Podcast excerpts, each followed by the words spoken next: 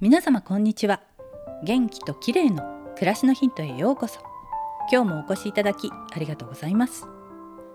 毎週土曜日は美容の話をお届けしています。今日は落ちにくいマスカラについてです。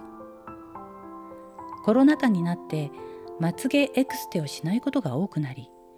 最近は自まつげ状態になっています。家にいる時にはそんなにふさふさのまつげにする必要もないのですが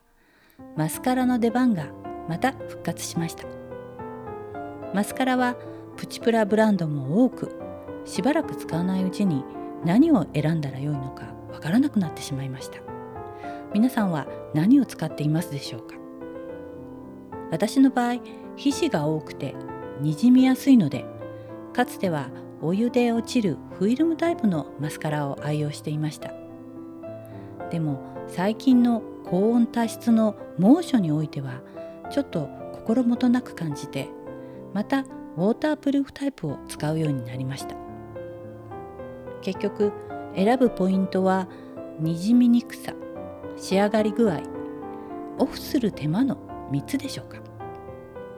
ウォータープルーフのマスカラは一般的に皮脂には弱いと言われていますが最近は汗だけでなく皮脂にも強いものもあるようです。ウォータープルーフタイプは専用のクレンジングが必要ですが逆に専用のものを使うと素早くすっきり落とすことができます。お湯でふやかしてもなかなか落ちにくいフィルムタイプもあるのでかえって時短な気もしています。特にコームタイプのマスカラクレンジングはすっきりと落ちるのでおすすめです。今のところにじみにくさくっきりボリューム感のある仕上がりオフの手間のいずれの視点においても私の場合はウォータープルーフタイプが良いかなといった感じです。ただクレンジングで目元に負担をかけないように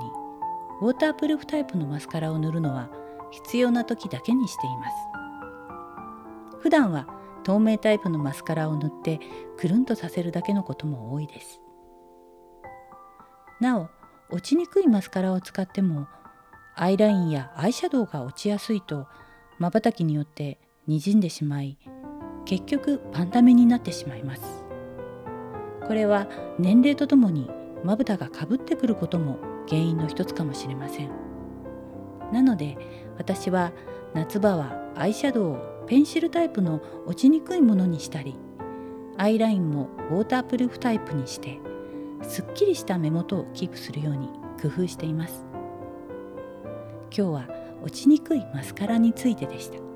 最後までお聴きいただきありがとうございます。またお会いしましょう。友吉ゆき子でした。